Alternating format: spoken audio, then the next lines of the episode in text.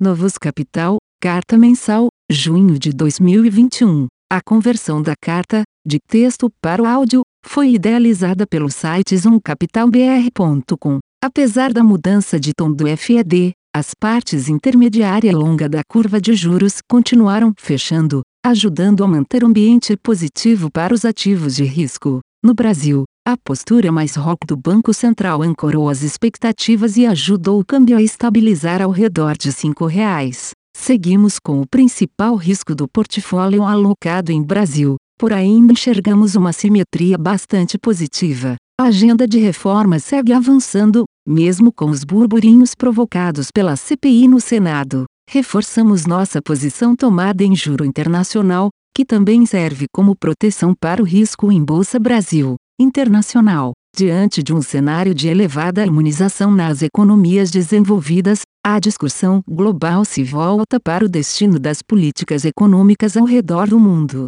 O surgimento de novas variantes, com destaque para a variante Delta, mantém o coronavírus como um fator de risco na temática de crescimento global que poderia alterar a dinâmica das decisões dos bancos centrais mas os resultados iniciais de pesquisas no Reino Unido e em Israel indicam que a vacinação com duas doses é efetiva em evitar um novo colapso no sistema de saúde. Em termos de política monetária, a última decisão do FED sinalizou que a perspectiva de três anos consecutivos de inflação acima da meta seria suficiente para que a maior parte dos diretores da autoridade monetária começassem a mostrar a necessidade de elevar a taxa básica de juros da economia, a mediana dos membros do FEDV, hoje, duas elevações da taxa da FED Fund em 2023, mas, na divulgação de setembro, a tendência é que vejamos alteração dessa mediana, indicando alta já em 2022. Olhando para a utilização dos fatores de produção, vários indicadores mostram que os EUA são um dos países do mundo onde essa utilização se faz mais intensa, numa indicação de que o momento de retirada dos estímulos colocados para combater os efeitos da pandemia está próximo. No caso do mercado de trabalho, o desbalanceamento entre oferta e demanda por mão de obra segue vigente, sinalizando uma demanda muito elevada e uma oferta ainda restrita devido à política fiscal de manutenção de renda ativa e aos receios que ainda existem com relação ao Covid. Há uma parcela da população americana que se aposentou nos últimos 15 meses e dificilmente retornará ao mercado de trabalho enquanto houver o risco de novas ondas de infecção e sem que haja aumento dos rendimentos do trabalho como as transferências de renda seguirão presentes até setembro e o processo de reabertura segue vigente a não ser que o surgimento de novas variantes do Covid leve a uma nova rodada de medidas restritivas. Números fortes de contratações são esperados ao longo dos próximos meses no ZEUA e terão implicações para as decisões de política econômica. No caso da inflação, a pressão observada até o momento ainda pode ser caracterizada como momentânea, mas, com a tendência de números muito fortes no mercado de trabalho e com a pressão vindoura sobre aluguéis, a tendência é que ela se torne um fenômeno mais permanente. Nesta perspectiva, o FED, que era visto como o banco central mais doves do mundo, devolverá para o Banco Central Europeu e para o Banco Central do Japão o bastão de autoridades monetárias a manter a política mais frouxa do mundo, o que terá implicações para a dinâmica das moedas no segundo semestre. Brasil. O Brasil, como país emergente, possui, na cesta de consumo de suas famílias, maior participação dos preços de alimentos. Como a pressão inflacionária de bens no mundo se iniciou nos alimentos,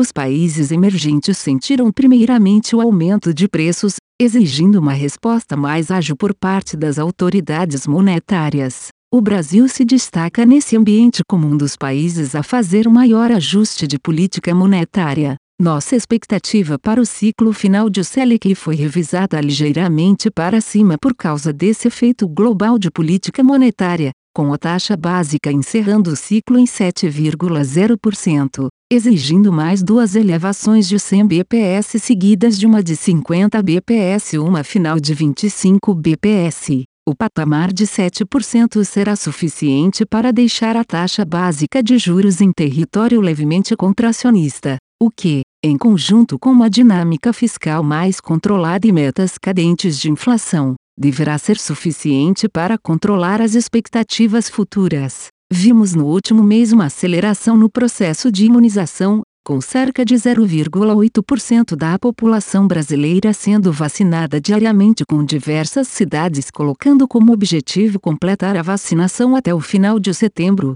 Importante observar que o sinal vindo dos países desenvolvidos com relação à variante Delta é o de que se faz necessária a administração das duas doses para a devida proteção da população. Isso nos dá conforto em projetar o PIB para 2021 em cerca de 5,5% de crescimento, com maior crescimento de serviços no segundo semestre do ano, que se beneficiará do retorno à normalidade das relações econômicas. Em termos de inflação, o país vem sentindo os efeitos de pressão no segmento energético. O elevado preço internacional de petróleo faz com que, a despeito da apreciação cambial, o preço doméstico dos derivados de petróleo siga pressionado. Além disso, um regime de chuvas mais fraco no princípio de 2021, que reduziu consideravelmente o nível dos reservatórios, reacende o receio de problemas no fornecimento de energia. Como forma de mitigar esse risco, utiliza-se mais intensamente a geração de energia por termoelétricas, que são mais caras e, com isso, exigem tarifas mais elevadas com consequente ativação das bandeiras tarifárias por mais tempo em 2021 e elevação do custo da mesma a fim de evitar uma contaminação de 2022. Com isso, nossa projeção de IPCA se encontra em 6,3%, considerando bandeira vermelha e ao final deste ano, 6,7% se considerarmos que a bandeira tarifária permanecerá em vermelha 2. Finalmente, Parte da reforma tributária foi enviada pelo governo ao Congresso. A peça ainda será analisada pelas duas casas legislativas e deverá ser corrigida para evitar possíveis elevações de carga ou ineficiências que porventura possam vir a prejudicar a economia. O grande entrave à reforma tributária atualmente se encontra no Senado, mais refratário ao atual mandatário da República e que não terá a mesma celeridade que a Câmara em analisar a proposta. Renda fixa. O book de renda fixa foi o destaque negativo no mês devido à posição vendida em inflação e à posição vendida na parte intermediária da curva de juros. Acreditamos que os choques irão se dissipar, considerando o pico da inflação de alimentos em maio e o câmbio estabilizando ao redor de R$ 5,00. Renda fixa internacional. O resultado no mês de junho ficou levemente positivo, porém, as posições tomadas em juros no México, Colômbia e Chile contribuirão positivamente, compensando as perdas em juros no EUA e Alemanha. Zeramos as posições nos países emergentes e seguimos com as posições no EUA, na parte curta e intermediária da curva. Moedas. Após a mudança de tom do FED, indicando que vai começar a discutir como será a estratégia de saída dos estímulos implementados desde a pandemia. Zeramos nossa carteira estrutural vendida em dólar. Mantivemos algumas posições em pares que envolvem diferencial de crescimento e de política monetária entre países como Inglaterra,